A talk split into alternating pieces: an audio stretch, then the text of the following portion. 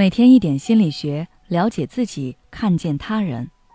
你好，这里是心灵时空。今天想跟大家分享的是，人要学会对别人残忍。不知道大家有没有做过类似于“看看你的黑暗人格”之类的心理测试？其实我们每个人都有黑暗的一面。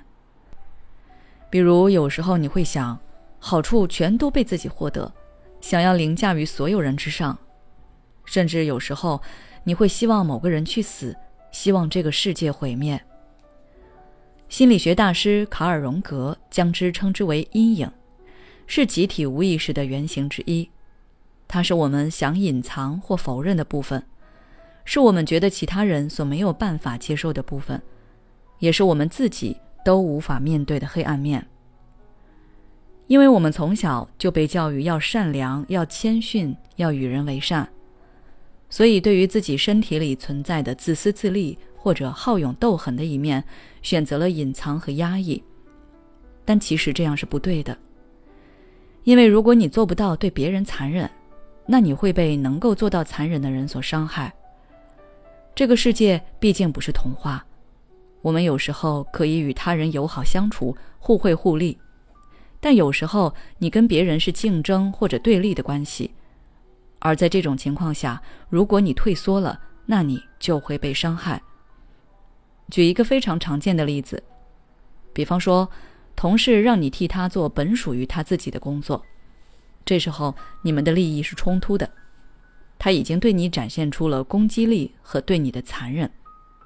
你要是答应了，那以后会有无数类似的情况出现。你会一直为不该属于你的工作负责。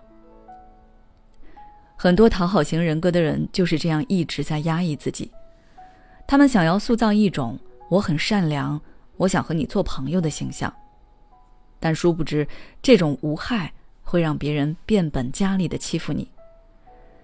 我想对这类型的人说，在你牙齿长出来之前，你可能自己都做不到尊重自己。只有你长出了牙齿，你意识到自己是危险的，并且可能是那种很严重的危险，那你才会更加愿意要求自己还有别人去用尊重的态度来对待你。当然，这并不是说你很残忍比你不残忍要好。一个人能够做到残忍却选择不做残忍的事，比一个人压根儿做不到残忍要好。通俗一点来说，就是你可以不用。但你不能没有，因为当你做不到这一点时，你会变得软弱可欺，好像谁都能来踩你一脚，而你无能为力，只会弱弱的躲在角落哭泣。通过影视剧，你应该也能够发现，很多复仇类的角色都是通过长出牙齿对敌人残忍开始，其实敌人还是那个敌人，甚至比最初伤害他们时更强了。但是，当他们对敌人亮出自己的牙齿后，敌人就会退缩，这是刻在人类基因里的特性。所以，你要做的是，首先是看到和正视自己的阴暗面。比如，你其实看不起那些人，你有一点骨子里的高傲，只是找不到合群的朋友，只能通过这种方式去维系。再比如，你其实想要狠狠报复那些欺负过你的人。幻想自己有一天飞黄腾达了，他们会来讨好你，这些都是你内在非常真实的欲望。你要看到它，并且把它化作你向上的动力。接着，你要学会展现你的牙齿，这对很多人来说是很难的，因为他们始终觉得这样不好。但是通过上面的分析和解释，我相信你应该有了不一样的看法。每个人都有残忍的一面。别人能对你展现牙齿，为什么你不能反击呢？你要让自己迈出那一步。一开始你可能反击的不够有力，但你可以慢慢练习。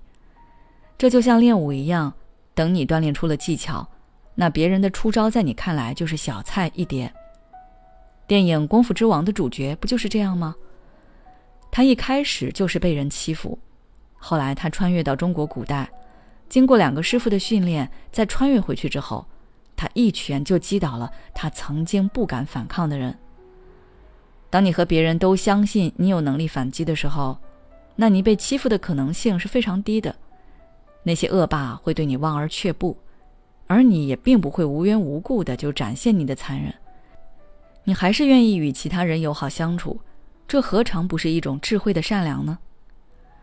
好了，今天的分享就到这里。如果你还想要了解更多相关内容，可以微信关注我们的公众号“心灵时空”，后台回复“提升自信”就可以了。你最近压力大吗？是否大的你快喘不过气来？每天晚上睡不着觉，想很多东西。但都没有结果。第一次感觉到活着好累，该如何释放压力？